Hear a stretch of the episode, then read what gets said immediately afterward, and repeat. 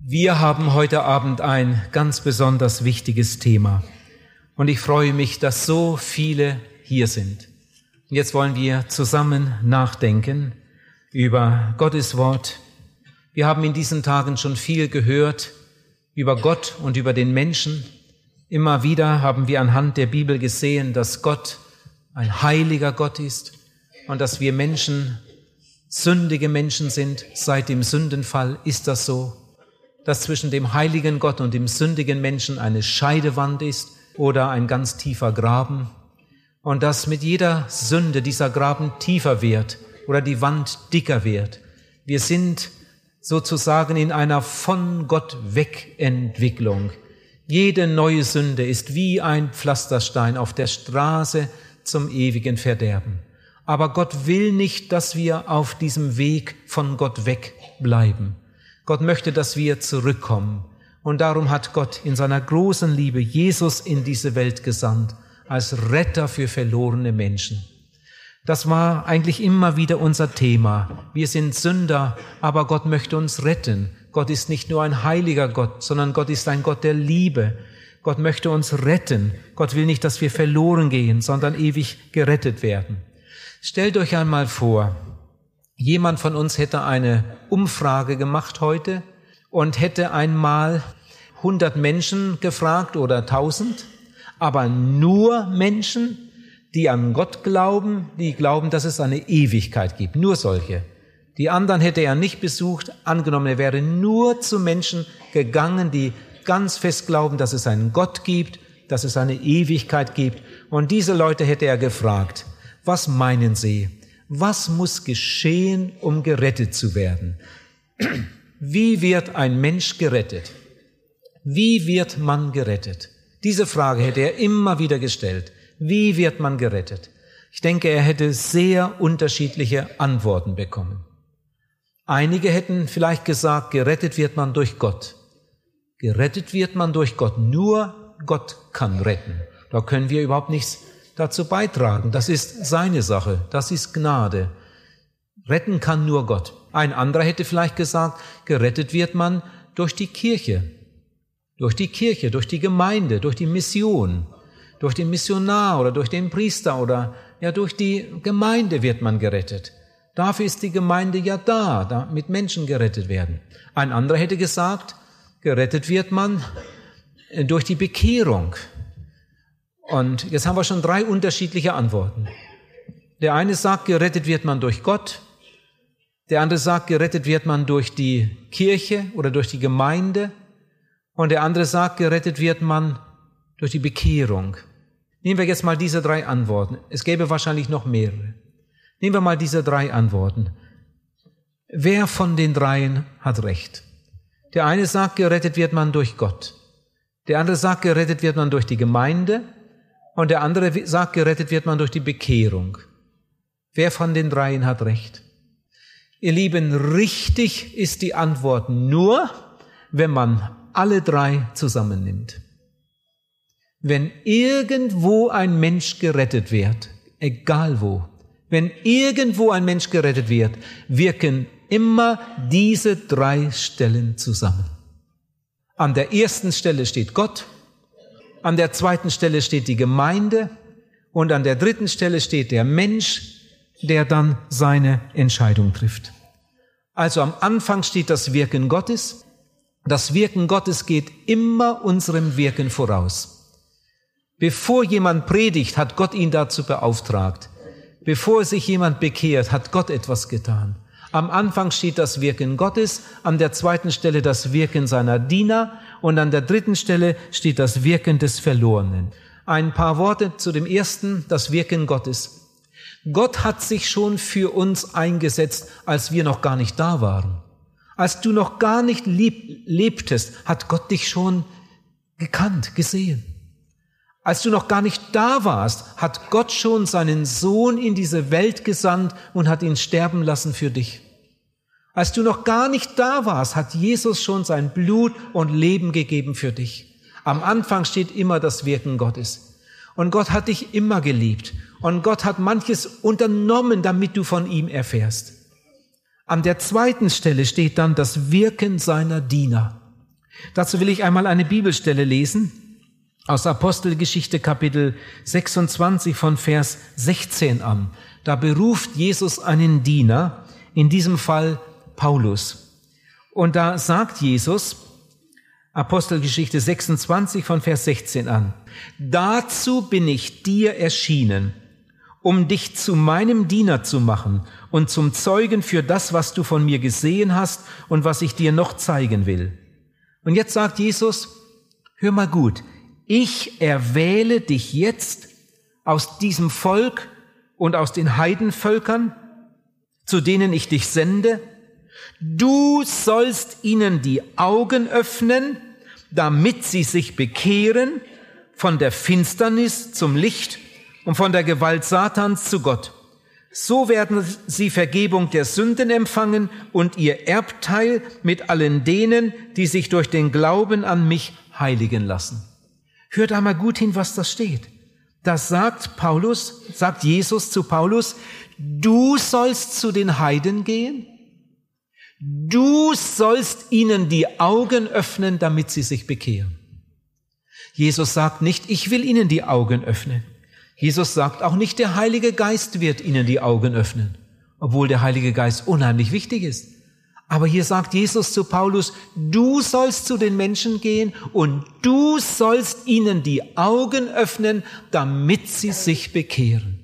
Ihr Lieben, immer wenn das Evangelium richtig verkündigt wird, ob in einer Kinderstunde, oder in, bei einer Andacht im Altersheim, in einer Bibelstunde oder in der Evangelisation, immer wenn das Evangelium richtig verkündigt wird, dann werden Augen geöffnet.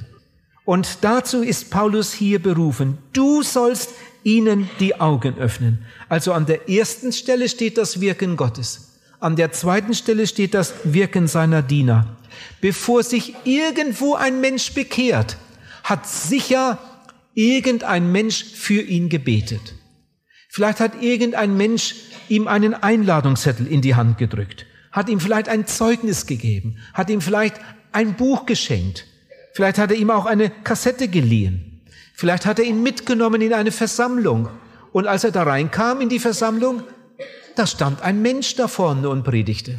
Vielleicht ging nach der Predigt jemand zu ihm und hat gesagt, Mensch, du geh doch in die Seelsorge, entscheide dich doch für Jesus. Aber das war auch wieder ein Mensch, das war kein Engel. Und wenn er dann in die Seelsorge gegangen ist, dann begegnete er da wieder einem Menschen. Da sitzt ein Mensch und erklärt ihm den Heilsweg und betet mit ihm. Ihr Lieben, an der zweiten Stelle steht das Wirken seiner Diener.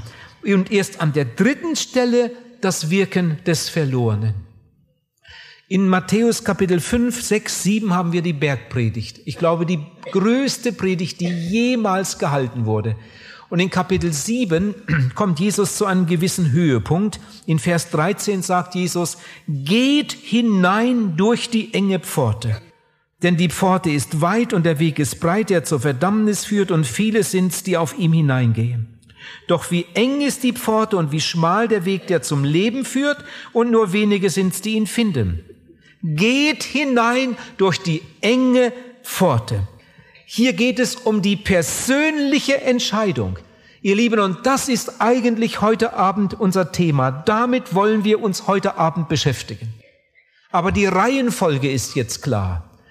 Am Anfang steht das Wirken Gottes, an der zweiten Stelle das Wirken seiner Diener und erst an der dritten Stelle das Wirken des verlorenen Menschen.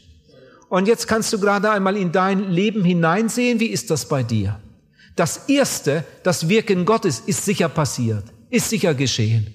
Gott hat auch bei dir angeklopft, hat auch bei, für dich so manches unternommen.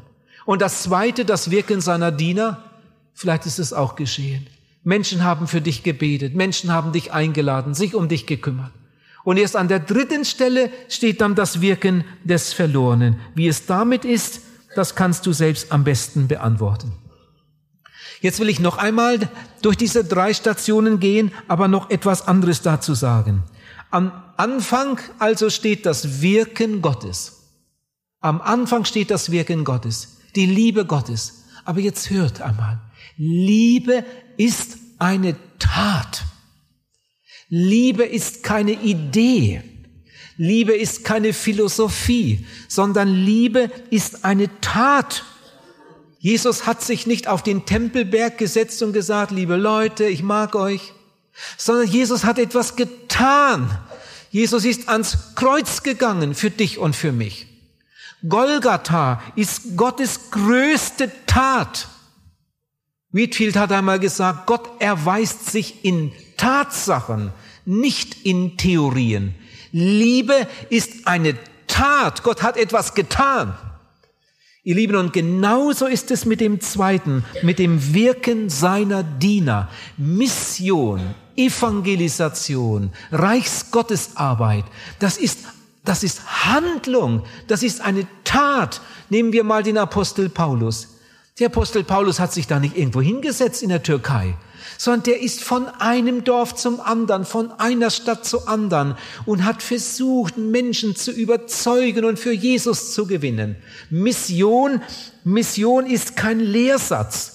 Mission ist kein Glaubensbekenntnis. Mission ist keine Weltanschauung, sondern Mission ist eine Tat. Mission ist Handlung. Mission ist unter Umständen Schwerarbeit. Und so wie es mit dem Ersten ist, mit dem Wirken Gottes, Liebe ist eine Tat, so wie es mit dem Zweiten ist, mit Mission, Mission ist eine Tat, so ist es auch mit dem Dritten, ihr Lieben, mit dem Wirken des Verlorenen. Bekehrung ist eine Tat. Bekehrung ist eine Handlung. Bekehrung ist ein Erlebnis. Bekehrung ist etwas, das tut man. Das denkt man nicht, sondern das tut man. Und das kann kein anderer für uns erledigen, sondern das ist etwas, was man einmal macht, was man nie mehr vergisst. Die Bibel nennt das Bekehrung. Ich gebrauche das Wort ja oft, aber das tue ich darum, weil die Bibel es so oft gebraucht. Im Alten Testament über 100 Mal. Im Neuen Testament fast 20 Mal und an einigen Stellen so stark, da kommt man gar nicht drum herum. Professor Schniewind, dieser große, gesegnete Gottesmann, er ist jetzt schon in der Ewigkeit. Professor Schniewind hat einmal gesagt, das Neue Testament kennt eigentlich nur eine Predigt, die Bekehrungspredigt. Wo du es auch aufschlägst und liest, Ständig stößt du darauf. Gott ruft den Menschen zur Bekehrung, zur Umkehr. Gott ruft den Menschen zurück. Ihr Lieben, ganz am Anfang war Gott. Gott war immer. Gott selbst hat überhaupt keinen Anfang. Gott war immer. Gott ist ohne Anfang und ohne Ende. Alles andere hat einmal angefangen. Ihr Kinder, könnt ihr euch das vorstellen? als es noch keinen Engel gab, als es noch keinen Stern gab, als das ganze Universum noch nicht existierte, war Jesus schon da. Jesus war immer. Jesus hat keinen Anfang. Jesus war immer. Der dreieinige Gott war immer. Der Vater, der Sohn und der Heilige Geist. Der dreieinige Gott ist ohne Anfang und ohne Ende. Ich mache jetzt einfach hier mal so ein Dreieck hin. Das soll einfach zeigen, dass wir es mit dem dreieinigen Gott zu tun haben. Vater, Sohn und Heiliger Geist. Jetzt stell dir einmal vor, da wäre Gott. Der heilige Gott. Vater, Sohn und Heiliger Geist. Und dieser Gott hat alles gemacht, hat alles geschaffen. Er hat das Universum geschaffen. Er hat auch die Engel geschaffen. Er hat die Erde geschaffen die Pflanzen, die Tiere und ganz zuletzt den Menschen. Der Mensch ist das Schönste, das je aus der Schöpferhand Gottes hervorgegangen ist. Als Gott den Menschen geschaffen hatte, kam der ganze Himmel in Bewegung und die Engel haben sich gefreut und gejubelt. Der Mensch ist das Schönste, das Gott je geschaffen hatte, das Wertvollste, das er je geschaffen hatte. Und mit dem Menschen hatte Gott ganz große Pläne und er hatte den Menschen sehr lieb. Am Anfang war zwischen Gott und dem Menschen eine wunderbare Gemeinschaft, eine wunderbare Harmonie. Aber dann kam es zum Sündenfall. Das wäre jetzt ein, eine Predigt nochmal für sich. Die Bibel spricht über diese große Katastrophe, die damals geschah, als der Mensch sich von Gott löste und seine eigenen Wege gehen wollte. Der Mensch hat sich von Gott gelöst.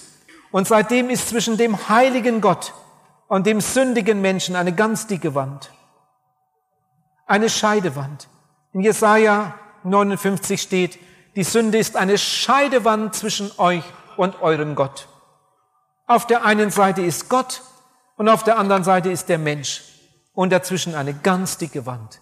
Niemand kann diese Wand durchbrechen. Gott ist heilig und wir sind sündig. Wir sind von Gott getrennt. Angenommen, ich wollte jetzt für jeden Menschen hier einen Strich machen und die passen ja nicht alle hier rauf. Alle diese Menschen sind von Gott getrennt. Da ist der heilige Gott und da ist der sündige Mensch. Und der Mensch steht nicht einfach hier irgendwo, sondern der Mensch ist in Bewegung. Jesus sagt, der Mensch ist auf einem Weg. Er ist auf einem breiten Weg. Auf einem breiten Weg, der zum Verderben führt. Mit jeder neuen Sünde, die ein Mensch tut, geht er sozusagen weiter, weiter, weiter von Gott weg. Es gibt Menschen, die haben so große Sünde, die sieht man von weitem und die Leute sprechen darüber. Es gibt Menschen, die haben so kleine Sünden, dass man sie fast nicht sieht. Es gibt Menschen, die haben so viele Sünden, die kann man nicht mehr zählen. Manch einer ist morgens noch nicht aus dem Bett, hat er schon das erste Mal gelogen. Beim Frühstück lügt er das zweite Mal. Auf dem Schulweg wieder. In der Pause noch einmal. Am Nachmittag noch zweimal. An einem einzigen Tag vielleicht sechs Lügen oder noch mehr. Und dazwischen eine Lieblosigkeit. Oder er ist neidisch und er ist geizig und er ist stolz. Einen ganz schmutzigen Gedanken. Und noch etwas und noch etwas. Und wenn du zusammenzählst, dann sind es vielleicht an einem einzigen Tag 25 Sünden. Am nächsten Tag wieder. Am nächsten Tag wieder. Am nächsten Tag wieder. Nicht immer gleich. Mal mehr, mal weniger. Oh, wie viele Sünden in einem einzigen Leben. Manch einer ist noch nicht 20 Jahre alt. Da hat er tausende, zigtausende von Sünden, einzelnen Sünden getan. Ihr Lieben, und alle diese Sünden, die ein Mensch tut, die sind alle in Gottes Buch festgehalten. Das steht in der Bibel. Und eines Tages macht dieser Mensch den letzten Atemzug. Er geht über die Grenze in die Ewigkeit. Da wartet er bis zum jüngsten Tag. Er nimmt sein ganzes altes Leben mit. Da wartet er bis zur Auferstehung, bis zum Gericht. Und dann wird er gerichtet und dann kommt das Urteil und dann geht er noch einmal über eine Grenze in die ewige Nacht, in die ewige Trennung von Gott. Und Millionen und Abermillionen Menschen gehen diesen Weg. Sie leben in der Sünde, sie sterben in der Sünde, sie fallen durch im Gericht und gehen ewig verloren. Diese Menschen hier sind sehr, sehr unterschiedlich. Sehr unterschiedlich. Der hier ist vielleicht katholisch und der ist evangelisch und der ist russisch-orthodox und der ist griechisch-orthodox und der ist Moslem und der ist Jude. Mann und Frau, alt und jung, reich und arm, krank und gesund. Der eine ist Schweizer und der andere ist Engländer. Der eine ist Schwede und der andere Amerikaner. Der eine Koreaner und der andere kommt aus Rumänien. Oh, was für Unterschiede gibt es hier auf dieser Erde. Aber Gott sieht sich das hier alles an und was sagt er? Hör das einmal gut, denk mal mit. Jesus sieht sich, Gott sieht sich das hier an und sagt, da ist kein Unterschied. Sie haben alle gesündigt und sind von der Herrlichkeit Gottes ausgeschlossen. Wenn 100 Leute in einem Zug sitzen und fahren in, die, in eine bestimmte Richtung, dann sitzen sie alle im selben Zug. Ob jetzt jemand das erste Mal fährt oder ob er das zehnte oder das hundertste Mal fährt. Ob er Lokomotivführer ist oder ein einfacher Mitreisender. Ob er erste Klasse fährt oder zweite Klasse oder ob er schwarz fährt. Sie sitzen alle im selben Zug und fahren alle in dieselbe Richtung. Ihr Lieben, und genauso ist das hier. Wir sind vom Sündenfall her alle von Gott getrennt. Wir sind alle auf dem breiten Weg und dieser breite Weg führt immer weiter, immer weiter von Gott weg. Und eines Tages führt er in die Ewigkeit. Wenn ein Mensch diesen Weg nicht verlässt, sondern auf diesem Weg lebt und stirbt, dann ist er ganz bestimmt verloren. Jetzt gibt es Leute, die sind gerade auf der Welt, dann werden sie schon äh, getauft als Babys. Und dann gehen sie in die Kinderstunde. Und dann gehen sie in den Kindergottesdienst. Und dann gehen sie in den Konfirmandenunterricht. Und dann werden sie konfirmiert. Und dann bezahlen sie ihre Kirchensteuer. Und dann werden sie christlich getraut. Und dann geben sie Brot für die Welt, eine Gabe fürs Rote Kreuz, eine Spende für die neue Orgel und was weiß ich was alles. Und manche Leute berufen sich darauf und sagen, ja, wir sind doch keine Heiden. Ja, wir sind doch keine Heiden. Und dann zählen sie alle möglichen Dinge auf. Und dazwischen, dazwischen, da hockt überall die Sünde. Oh, wie viel Sünde in einem einzigen Menschenleben. Dazwischen hockt überall die Sünde. Ihr Lieben, es geht kein Mensch verloren, weil er eine Spende fürs Rote Kreuz gegeben hat. Es geht kein Mensch verloren, weil er eine Gabe für die Orgel gegeben hat oder Brot für die Welt, sondern der Mensch geht verloren, weil seine Sünde ihn von Gott trennt. Und die Bibel sagt, wir haben alle gesündigt. Alle.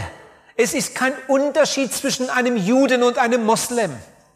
Es gibt Leute und es gibt sogar eine ganze Menge Christen, die haben so verdrehte Ansichten über Israel und meinen, äh, Israel hat eine Sonderrolle bei Gott, die kommen sowieso ins Reich Gottes.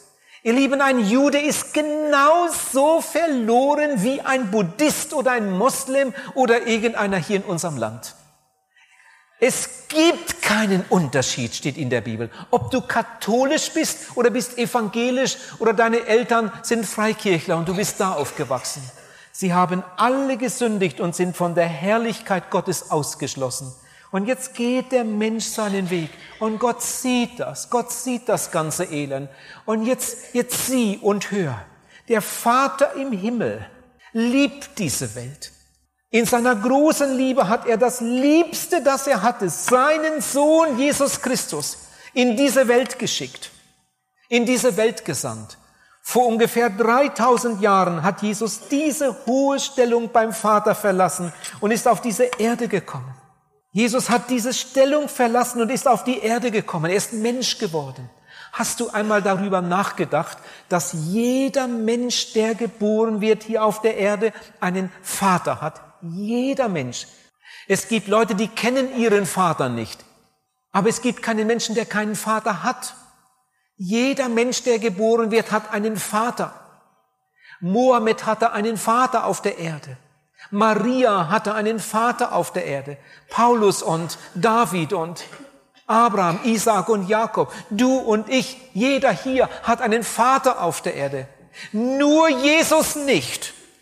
Jesus war der Einzige, der von einer Frau geboren wurde, aber keinen Vater auf der Erde hatte. Maria wurde nicht schwanger durch Verkehr mit Josef, sondern in der Bibel steht, dass der Heilige Geist da ein Werk getan hat.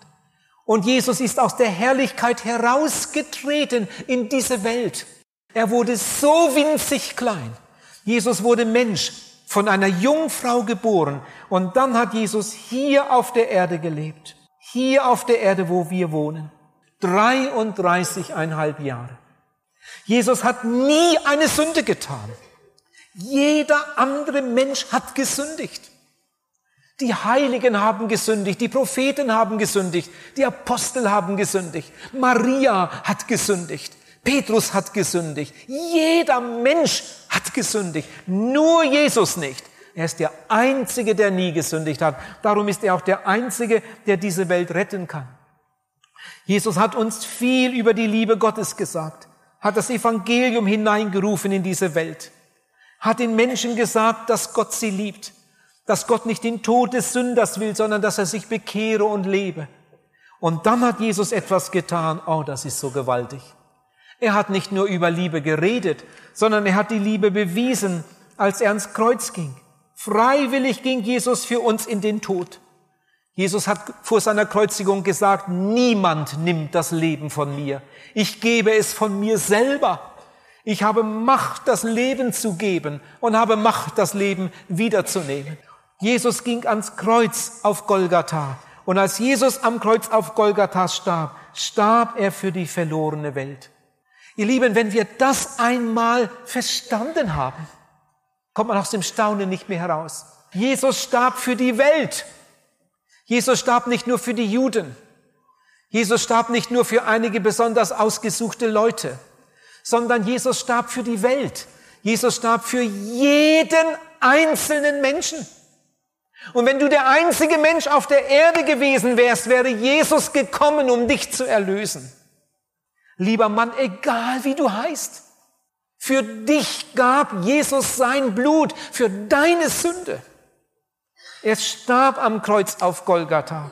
Und dann hat der Vater ihn auferweckt von den Toten, hat ihn zum Retter der Welt bestimmt. Und jetzt sagt Jesus, ich bin die Tür. Wenn jemand durch mich eingeht, wird er gerettet werden. Ihr Lieben, das ist so einfach, das kann ein Kind verstehen. Darum bekehren sich auch manchmal Kinder. Unsere vier Kinder haben sich alle vier als Schulkinder bekehrt. Jetzt sind sie erwachsen und verheiratet und haben selbst schon wieder Kinder. Und wenn du fragst, wie war das bei dir, dann erzählen sie von damals, als sie da irgendwo in einer Versammlung saßen. Unsere Karina mit zehn Jahren. Ich war damals gar nicht zu Hause, als Sigmund Schmidt dort predigte. Nach der Predigt ist sie zu ihm gegangen und hat gefragt, Onkel Sigmund, ich möchte mich gern bekehren kannst du mir dabei helfen? Und dann haben die beiden sich zusammengesetzt. Und dann hat der Onkel Sigmund ihr den Heilsweg erklärt. Und dann hat die Kleine sich bekehrt mit zehn Jahren. Wenn ein Mensch einmal an diesem Punkt angekommen ist, wo er das versteht, ich bin nicht besser als andere Leute, so könnte ich nie und nimmer vor Gott bestehen. Ich bin ein Sünder. Ich bin schon vom Sündenfall her von Gott getrennt. Und dazu kommen jetzt noch all meine eigenen Sünden. Wenn ich so in die Ewigkeit gehen würde, wehe mir. Und ich möchte es noch einmal sagen, wehe mir und wehe dir, wenn ein Mensch ohne Bekehrung in die Ewigkeit geht und mit seinem Leben vor dem Richter erscheinen muss. In der Bibel steht, es ist schrecklich, in die Hände des Richters zu fallen. Ihr Lieben, aber genau das will Gott ja nicht. Gott will nicht, dass der Sünder in seiner Sünde sterbe, sondern dass er sich bekehre und lebe. Jetzt verstehst du auch, was Bekehrung ist. Bislang bist du diesen Weg gegangen, den breiten Weg, immer weiter von Gott weg immer weiter von Gott weg, der Ewigkeit entgegen. Und jetzt kommt ein Punkt, wo du das einsiehst, das darf nicht so weitergehen. Und jetzt bekehrst du dich. Jetzt änderst du deine Richtung, so wie einer, der mit dem Auto falsch gefahren ist. Stell dir einmal vor, das wäre hier eine Autobahn. Auf dieser Seite fahren viele Autos in die Richtung und da fahren die Autos in die andere Richtung. Da überholt gerade einer. Und hier fahren sie in diese Richtung. Stell dir vor, du bist auf der Autobahn, hast es eilig, willst einen Sterbenden besuchen und hoffst so sehr, dass er noch lebt, wenn du da ankommst. Und jetzt bist du auf der Autobahn und plötzlich merkst du, Mensch, ich bin auf der verkehrten Seite. Jetzt habe ich in meiner Aufregung die falsche Auffahrt erwischt. Ich wollte doch nach Ulm oder was weiß ich wohin. Und jetzt fahre ich Richtung Kassel. Jetzt bin ich auf der verkehrten Seite. Ja, was machst du dann? Der erste Gedanke, wie komme ich auf die andere Seite? Die erste Frage, wie komme ich auf die erste andere Seite? Und dann kommt der Gedanke, da kommt eine Abfahrt. Bei der nächsten Abfahrt runter und da durch, durch die enge Pforte, andere Seite wieder rauf und dann fahre ich in die richtige Richtung. Ihr Lieben, und genau das geschieht hier im Geistlichen. Als ich geboren wurde, da war ich da. Und dann bin ich über 20 Jahre diesen Weg gegangen. Von Haus aus evangelisch-lutherisch. Ich habe immer geglaubt, dass es Gott gibt. Es hat in meinem Leben nie eine Stunde gegeben, in der ich das nicht geglaubt habe. Ich habe immer geglaubt, dass es Gott gibt und dass die Bibel gut ist und dass das stimmt, was drin steht. Das habe ich immer so geglaubt. Das hatte ich so gelernt und, und damit habe ich so gelebt. Aber mein Leben war voller Sünde und so bin ich den Weg gegangen. Ich habe mich doch nicht um Gott und Gottesdienst gekümmert. Ich habe manche Predigt gehört, aber gerettet war ich nicht. Und dann kam ich an diesem Punkt, wo ich das erkannte. Ich bin nicht besser als andere Leute. Ich bin ein sündiger Mensch. Ich muss mich bekehren. Ich muss auf die andere Seite. Und dann bin ich mit meinem ganzen alten Leben zu Jesus gekommen und habe ihn in, ihm in einem einzigen Gebet mein ganzes altes Leben gebracht, wie ein schmutziges Kleid. Und Jesus hat mir alles vergeben. Dann habe ich ihm gedankt für Golgatha, für seine Liebe, für sein Opfer, für seine Vergebung. Und dann bin ich über diese, durch diese Tür hindurchgegangen auf die andere Seite. Ich habe gesagt, Herr Jesus, und jetzt komme ich zu dir. Jetzt gebe ich dir mein Herz, jetzt gebe ich dir mein Leben. Ich entscheide mich für dich. Ich will dein sein, du sollst mein sein. Ich will dir immer gehören. Ich mache jetzt einen Bund mit dir und von jetzt an will ich mit dir gehen. Und das hat ungefähr 20 Minuten gedauert in meinem Fall. Etwas über 20 Jahre war ich hier auf dem breiten Weg von meiner Geburt bis zur Bekehrung und dann ungefähr 20 Minuten von da bis da. Und jetzt gehe ich schon 40 Jahre den anderen Weg, den schmalen Weg mit Jesus Christus. Wenn hier auf diesem Weg eine Sünde passiert, und das kann so schnell geschehen. Wenn hier auf diesem Weg eine Sünde passiert, dann bin ich immer noch bekehrt. Und wenn zwei Sünden passieren, dann bin ich immer noch bekehrt. Und wenn drei Sünden passieren, bin ich immer noch bekehrt. Aber ich muss nicht warten, bis drei Sünden passieren. Sobald eine Sünde passiert und ich merke, das war nicht richtig, das war nicht gut, das hätte ich nicht machen sollen, gehe ich mit dieser Sünde zu Jesus, bringe sie ihm im Gebet bitte ihn um Vergebung, er vergibt sie mir und dann geht es fröhlich weiter auf dem schmalen Weg. Hier sind die Unbekehrten und da sind die Bekehrten, die Unerlösten und da die Erlösten. Gestern Abend haben sich wieder, ich glaube, 14 Personen bekehrt.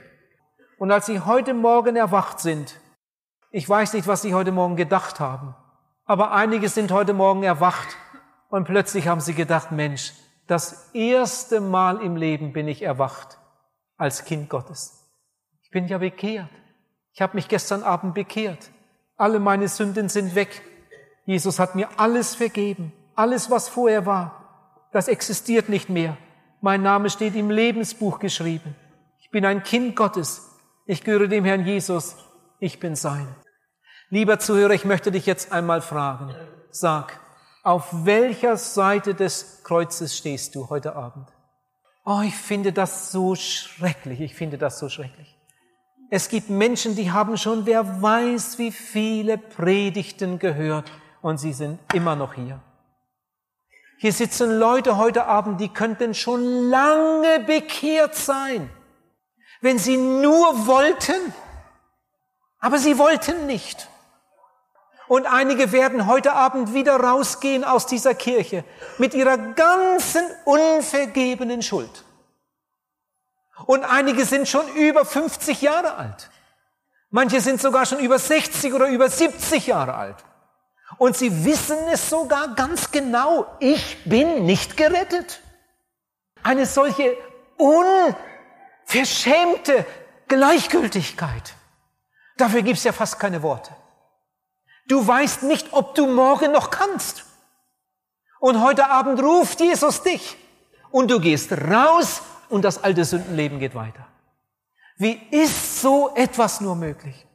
Ihr Lieben, es ist nur möglich, weil der Teufel die Menschen belügt und den Menschen immer wieder einredet, das ist nicht so schlimm und das kannst du immer noch und das muss ja nicht unbedingt heute Abend sein. Und er versucht alles, dich auf dieser Seite zu halten. Der Teufel will nicht, dass du dich bekehrst. Aber Gott will nicht, dass der Sünder in seiner Sünde sterbe, sondern dass er sich bekehre und lebe und dann mit Jesus Christus den neuen Weg geht. Ich habe vorhin gesagt, im Alten Testament gibt es über 100 Stellen, die die Bekehrung erwähnen im Neuen Testament beinahe 20 Stellen. Pastor Kemner sagte einmal, dieser gesegnete Gottesmann, durch den so viele, viele Menschen zum Glauben gekommen sind. Heinrich Kemner, er sagt, du kennst Jesus nur, wenn du in Buße und Bekehrung in ihm die Befreiung gefunden hast. Nun, wir haben in diesen Tagen so viel über die Notwendigkeit der Bekehrung gehört. Ich will jetzt noch mal ein paar Einwände erwähnen, die ich immer und immer wieder zu hören bekomme. Eine kleine Zwischenbemerkung, wenn heute Abend jemand hier ist, der gegen die Bekehrung ist, hör, was ich jetzt sage. Wenn du gegen die Bekehrung bist, dann bist du gegen Gott. Wenn du gegen die Bekehrung bist, dann bist du gegen die Bibel. Denn die Bibel lehrt die Notwendigkeit der Bekehrung. Gott will die Bekehrung. Aber da sagt jemand, ich bin ja nicht gegen die Bekehrung. Hm. Ich weiß, dass das da in der Bibel irgendwo steht. Bin ja gar nicht dagegen. Aber ich denke ganz anders darüber. Und dann kommt's. Ich denke ganz anders darüber. Und dann frage ich ja, wie denkst du denn darüber? Und dann sagt jemand, nur Gott kann bekehren. Nur Gott kann bekehren. Und dann spricht er von seinem souveränen Handeln. Das hört sich richtig fromm an. Nur Gott kann bekehren. Ihr Lieben, das ist eine ganz schlimme Irrlehre.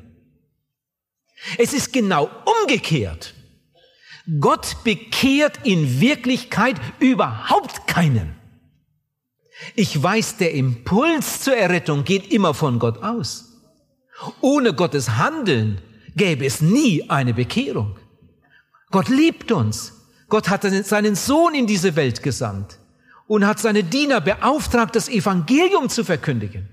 Aber nicht Gott bekehrt den Menschen und nicht seine Diener bekehren die Menschen, sondern die Menschen müssen sich bekehren.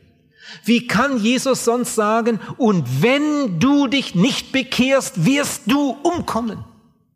Ich erlebe das manchmal, dass ich irgendwo hinkomme, wo ich schon mal war. Und dann begegnet mir jemand und, guten Abend, Bruder Pals, und schön, dass Sie wieder hier sind. Und erinnern Sie sich noch an mich? Und ich gucke ihn an. Manchmal erinnert man sich ja, manchmal nicht. Dann frage ich, wo haben wir uns gesehen? Dann sagt er, Sie haben mich doch damals bekehrt, als Sie hier waren. Sie haben mich doch damals bekehrt. Ich weiß dann natürlich, wie er das meint und ich erkläre ihm das gleich und bitte ihn darum, dass er so etwas nie wieder sagt. Ihr Lieben, ich habe noch nie einen Menschen bekehrt. Ich kann keinen Menschen bekehren. Ich sage dir, wenn ich Menschen bekehren könnte, wenn ich das könnte, würde ich heute Abend keinen unbekehrt hier rauslassen. Aber ich kann keinen Menschen bekehren. Ich habe noch nie einen bekehrt. Und die anderen Prediger haben auch noch nie einen bekehrt. Oh, wie oft habe ich das schon erlebt, dass Leute mir sagen, ich kann mich überhaupt nicht bekehren. Nur Gott kann bekehren. In diesen Tagen habe ich sie auch gehört. Das ist ein ganz großer Unsinn und das ist so unbiblisch wie nur irgendetwas. Einige wollen das auf Gott abschieben, aber das geht nicht. Gott hat alles getan zu deiner Errettung, was nötig ist. Und andere sagen, dafür ist die Kirche da. Und das geht auch nicht. Die Kirche hat eine ganz wichtige Aufgabe. Sie muss das Evangelium verkündigen. Aber die Kirche kann nicht retten. Die Kirche kann es dir nur sagen und dich darum bitten, dass du dich bekehrst und dein Leben Jesus Christus übergibst. Ich will einen anderen Einwand erwähnen. Oh, wie oft habe ich den schon erlebt. Da sagt jemand, Sie machen sich das einfach. Sie haben sich bekehrt mit 20, einmal bekehrt, peng, bekehrt und jetzt sind Sie bekehrt. Sie machen sich das einfach. Und dann frage ich, wie machen Sie denn das? Und dann sagt er, nach meiner Überzeugung ist eine Bekehrung etwas Wachstümliches. Das ist vielleicht ein Unsinn. Bekehrung etwas Wachstümliches.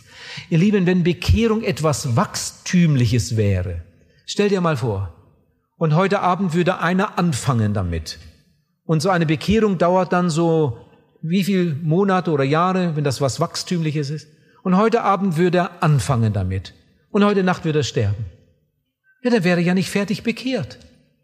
Was ist das nur für ein Unsinn? Das geistliche Leben, das dann anschließend kommt, das ist etwas Wachstümliches. Aber die Rettung ist ein, ein Akt. Stell dir mal vor, jemand, jemand ist in einem brennenden Haus. Die untere, ganze untere Etage steht schon im Flammen. Die Feuerwehr kann nicht mehr rein. Und, und da oben ist noch einer drin. Und jetzt geht er raus auf den Balkon im dritten Stock.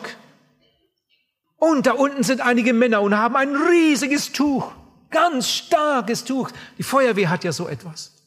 Sie können da nicht ran mit der Feuerwehrleitung. Jetzt stehen da zwölf Männer mit einem ganz starken Tuch und halten das und sagen, spring, spring, spring, wir fangen dich auf. Was macht der da oben? Der wirft erstmal ein Ohr runter, oder? Und dann die Nase. Und dann einen Fuß. Ihr Lieben, so unsinnig, wie das ist, was ich eben gerade gesagt habe. So unsinnig ist es, zu denken, eine Bekehrung geschehe nach und nach. Es geht um den ganzen Mann. Entweder der springt oder er bleibt drin. Und hier geht es um die Rettung eines Menschen. Entweder dieser Mensch lässt sich retten oder dieser Mensch geht verloren. So wie ein Kind geboren wird. Wenn ein Kind geboren ist und, und du fragst dann später, wann hast du, wann bist du denn geboren? Dann sagt er nicht, ja, dazwischen Ostern und Pfingsten.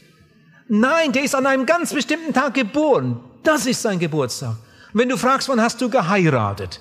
Dann kann er ein Datum nennen. Und genauso ist das auch mit der Bekehrung. Ich weiß, manchmal geht ein unheimlicher Kampf voraus. Der Kampf, der kann Tage dauern. Manche Leute haben schlaflose Nächte. Tagelang kämpfen sie. Manche kämpfen wochenlang. Soll ich, soll ich nicht? Und dann wollen sie und dann schaffen sie es wieder nicht. Und dann wollen sie sich allein bekehren, wissen nicht, wie sie es machen sollen. Und, und das ist manchmal ein langer Kampf, wie manch eine Frau lange in Wehen liegt. Aber wenn dann der Durchbruch geschehen ist, dann ist das neue Leben da und der Mensch ist gerettet. Da kommt jemand, jetzt müsst ihr mal gut hinhören. Oh, wie oft ich das erlebe. Da kommt jemand und sagt, Sie machen sich das einfach. Einmal bekehrt, immer bekehrt. Sie machen sich das einfach. Dann frage ich ja, wie machen Sie denn das? Dann sagt er, ich bekehre mich jeden Tag. Ich bekehre mich jeden Tag. Das ist genauso dumm, als wenn jemand sagt, ich heirate jeden Tag. Ihr Lieben, das geht nicht. Das geht nicht. Ich bekehre mich jeden Tag. Achte einmal darauf. Menschen, die sagen, ich bekehre mich jeden Tag, die haben alle keine Heilsgewissheit. Alle nicht. Ja, weil sie ja davon ausgehen, ihre Bekehrung ist noch nicht fertig. Am nächsten Tag müssen sie dasselbe wieder machen. So wie eine Geburt eine einmalige Sache ist und dann ist sie abgeschlossen, ob die Entwicklung nachher gut oder weniger gut geht, das ist eine andere Frage. Aber die Geburt ist eine Sache, die kommt zum Abschluss. So ist das auch mit der Errettung. Ein Mensch wird gerettet. Da fragt jemand, aber geschieht denn Errettung immer in einer bestimmten Stunde? Ja, sie geschieht immer in einer bestimmten Stunde. Das ist ein Akt, der geschieht. Hier wird ein Mensch gerettet, vorher war er verloren. Seht mal, da ist irgendwo jemand zum Tode verurteilt. Und Hinrichtungsdatum steht schon fest. Da ist der elektrische Stuhl oder, oder die Spritzen, alles liegt schon bereit. Und da haben Leute, haben Begnadigungsgesuche gemacht, die haben telefoniert und haben Briefe geschrieben und ganze Gruppen stehen da und, und setzen sich für diesen armen Menschen ein. Der ist schon alt und, und, und hat aber irgendwas Schlimmes gemacht. Und todkrank ist er. Und jetzt ist er da in seiner Todeszelle. Und dann muss der Präsident das letzte Wort sagen. Und es kann sein, dass der Präsident fünf Minuten vor dem festgesetzten Termin sagt, begnadigt.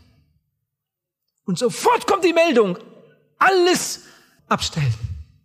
Der Mensch ist begnadigt. Und dann kommt das Begnadigungsschreiben. Sie sind vom Präsidenten des Landes begnadigt. Der kann es fast nicht glauben. Wirklich, ja.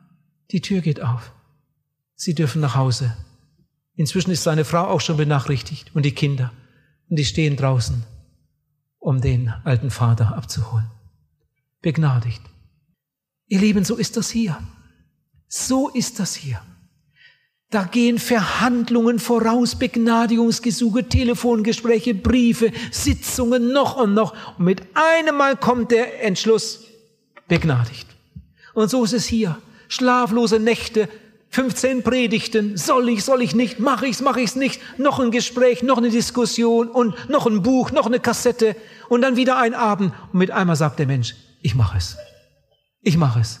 Heute Abend mache ich's. Er ist reingekommen als verlorener Sünder und geht nach Hause als geretteter Mensch. Da habe ich evangelisiert in einem Zelt in Eglisau in der Schweiz. Da bekehrte sich ein Ehepaar, und der erwachsene Sohn. Diese drei, die Eltern und der erwachsene Sohn. Und sie hatten noch eine erwachsene Tochter, die war schon verheiratet, die wohnte aber ganz woanders. die hatte schon Familie. Nun hatten sich die Eltern bekehrt und der Sohn und die Tochter noch nicht. Und jedes Mal, wenn sie die Tochter besucht haben, haben sie wieder eine Kassette mitgenommen. Jedes Mal eine Kassette mitgenommen. Und das ging ein ganzes Jahr. Und im Laufe des Jahres hat die Tochter da hinten alle Kassetten gehört von der Zeltevangelisation da. Und im nächsten Sommer war wieder eine Zeltevangelisation in Rapperswil am Zürichsee. Und die Eltern kamen da in die Zeltevangelisation und haben dann ihre Tochter auch telefoniert, sie soll doch auch mal kommen, dann können sie sich da beim Zelt mal wiedersehen. Und dann kam der Abend, an dem die Tochter 60 Kilometer fuhr mit dem Auto und zum ersten Mal im Leben in einer solchen Versammlung war. Sie saß im Zelt und hörte die Predigt. Sie hatte schon zwölf Kassetten gehört. Und jetzt saß sie im Zelt und hörte zum ersten Mal so eine evangelistische Predigt in einer Evangelisationsversammlung. Ihr Lieben, die hat sich aber nicht bekehrt. Die hat sich nicht bei der ersten Kassette bekehrt, obwohl die erste Kassette für sie ganz wichtig war. Bei der ersten Kassette ist da was passiert, darum hat sie die zweite gehört. Dann hat sie die dritte gehört, hat sich aber nicht bekehrt. Sie hat sich auch nicht bei der zwölften Kassette bekehrt. Und dann kam sie ins Zelt und sie hat sich wieder nicht bekehrt. Ist sie 60 Kilometer nach Hause gefahren. Am anderen Abend kam die Tochter wieder ins Zelt, 60 Kilometer. Und an dem Abend konnte sie nicht mehr zum Auto. Und sie hat gesagt, also wenn das so ist, dann mache ich das auch. Ich mache das heute Abend. Ich will doch nicht verloren gehen. Ich mache das heute Abend. Und sie kam ins Seelsorgezelt und übergab ihr Leben Jesus. Ihr Lieben, wann hat die Tochter sich bekehrt? Bei der ersten Kassette? Nein. Bei der fünften, bei der zehnten? Nein. Bei der ersten Predigt? Nein. Bei der zweiten Predigt im Zelt. Ein ganz bestimmter Abend und an dem Abend hat die Tochter gesagt, jetzt mache ich es. Heute Abend bekehre ich mich und ihr Leben wurde neu. Manchmal werde ich gefragt, aber gibt es nicht auch noch das andere? Gibt es das nicht auch, dass manchmal Kinder von gläubigen Eltern einfach so in den Glauben hineinwachsen? Gibt es das nicht auch? dass Kinder einfach so in den Glauben hineinwachsen? Ihr Lieben, so etwas gibt es nicht. Wenn es so etwas auch nur ein einziges Mal auf der Welt gäbe, dann müsste man die Bibel umschreiben. Unsere Kinder sind genauso verlorene Menschen wie der Schwerverbrecher da irgendwo. Unsere Kinder sind von Gott getrennt. Unsere Kinder sind auf dem breiten Weg. Und wenn wir sie noch so fromm erzogen haben und sie das Liederbuch auswendig können und viele Bibelstellen hersagen können und in der Gemeinde sind, noch und noch, wenn das Kind sich nicht bekehrt, ist es genauso ein verlorener Mensch wie irgendein anderer. Gesündigt hat es auch. Die Gemeinde hat eine bewahrende Kraft. Oh, das ist gut. Unsere Kinder werden vor so vielen bösen Dingen bewahrt. Oh, ihr Kinder, ihr könnt gar nicht dankbar genug dafür sein, wenn ihr gläubige Eltern habt, die für euch beten und, und euch Vorbilder sind. Die Gemeinde hat eine bewahrende Kraft. Die Familie hat eine bewahrende Kraft, aber sie hat keine rettende Kraft. Unser Kind muss an den Punkt kommen, wo es seinen verlorenen Zustand erkennt und sich bekehrt. Also um unsere Babys müssen wir uns keine Sorgen machen. Eure Kleine, die ihr da vorhin rausgetragen habt, die kann sich noch nicht bekehren. Jesus hat gesagt, ihnen gehört das Reich Gottes. Paulus sagt, die Zeit der Unwissenheit übersieht der Herr. Das ist ein Geheimnis für sich. Aber die Zeit der Unwissenheit, die ist kurz. Wie schnell erwacht das Gewissen und der Heilige Geist klopft und das Kind wächst heran und weiß, das, was ich hier tue, ist falsch. Das, was ich mache, ist nicht richtig. Das Kind ist genauso eine Persönlichkeit vor Gott wie der Erwachsene von einem bestimmten Stadium an. Wo das bei dem einzelnen Kind liegt, das legt Gott selbst fest. Wann das Kind die Reife hat, dass es sich bekehren kann. Unsere Älteste bekehrte sich mit zehn. Und als sie sich bekehrt hatte, da ist Christa gleich anschließend, die war etwas jünger, auch zum Seelsorger gegangen und hat gesagt, Onkel Sigmund, ich will mich auch bekehren. Hat gedacht, wenn Karina das macht, dann mache ich das auch. Kinder machen sich ja dann oft was gegenseitig nach. Und dann hat Onkel Sigmund so gut wie möglich ihr das alles erklärt und dann auch mit ihr gebetet. Und nachher hat er uns gesagt, also bei der Karina, da war ich sicher, das war echt. Also wie die Kleine gebetet hat, wie die das aufgenommen hat. Wenn je eine Bekehrung echt war, dann heute Morgen die Karina, das war echt. Aber bei Christa, da bin ich nicht so sicher. Ihr müsst mal ein bisschen drauf achten. Ich habe so ein bisschen den Verdacht, dass sie das nur gemacht hat, weil die Große das gemacht hat. Ihr müsst mal drauf achten. Onkel Sigmund ist weggefahren, der war ja nur als Gast bei uns. Ach, das haben wir schon ganz schnell gemerkt. Bei Christa, da war nichts. Bei Carina ja. Und dann vergingen zwei Jahre. Und dann waren drei unserer Kinder in einer Kinderfreizeit. Und dann hat Christa sich bekehrt. Dann hat sie uns eine Karte geschickt. Eine offene Karte, konnte der Briefträger auch lesen. Da stand drauf, liebe Mutti, lieber Vati, ich habe mich gestern Abend bekehrt. Aber richtig. Und das Wort richtig ganz dick unterstrichen. Unsere Kinder haben keine Sonderstellung. Da fragt mich jemand, sag mal, warum gibt es nur Besucher und gar nicht so wenige Besucher? Die sitzen immer in der Versammlung, aber die sind trotzdem nicht bekehrt. Wie kommt das eigentlich? Warum gibt es Menschen, die hören, wer weiß wie viele Predigten und sie haben trotzdem keine Heilsgewissheit? Woran liegt das? In vielen Fällen liegt es daran, dass die Verkündigung nicht in Ordnung ist. Wenn nicht klar über Sünde geredet wird, wenn nicht klar über Bekehrung geredet wird, wenn nicht klar über Wiedergeburt geredet wird und wenn nicht eingeladen wird zum seelsorgerlichen Gespräch, ja, dann, dann kann es sein, dass jemand tausend Predigten hört und bekehrt sich nicht, weil man ihm das nie richtig sagt. Das kann daran liegen. Aber das kann auch einen anderen Grund haben. Es kann sein, dass jemand in einer Gemeinde sitzt, wo das alles klar gesagt wird. Und trotzdem hat er keine Heilsgewissheit, weil er einfach nicht den Mut hat, in die Seelsorge zu gehen. Er hat einfach nicht den Mut, einmal herauszutreten und einmal zu sagen, ich möchte mein Leben Jesus übergeben. Kannst du mir dabei helfen? So kann man in der besten Gemeinde sitzen und am Ende verloren sein, weil man den Schritt nicht getan hat. Es gibt Leute, die mögen nicht in die Seelsorge gehen und dann sagen sie sich, ich kann mich auch alleine bekehren. Ich kann mich auch alleine zu Hause bekehren. Manche fragen sich vielleicht, warum ich so großen Wert auf die Seelsorge lege, warum ich immer wieder sage, komm doch, komm doch da die Treppe runter, komm doch in den Seelsorgeraum, wir wollen miteinander reden, wir wollen zusammen beten. Warum ich immer wieder einlade. Wie oft werde ich gefragt, ja, muss man unbedingt in die Seelsorge gehen? Kann man sich denn nicht alleine zu Hause bekehren? Ja, das kann man auch. Das kommt auch ab und zu mal vor, aber ganz selten. Ihr Lieben, das ist genauso wie im natürlichen Leben.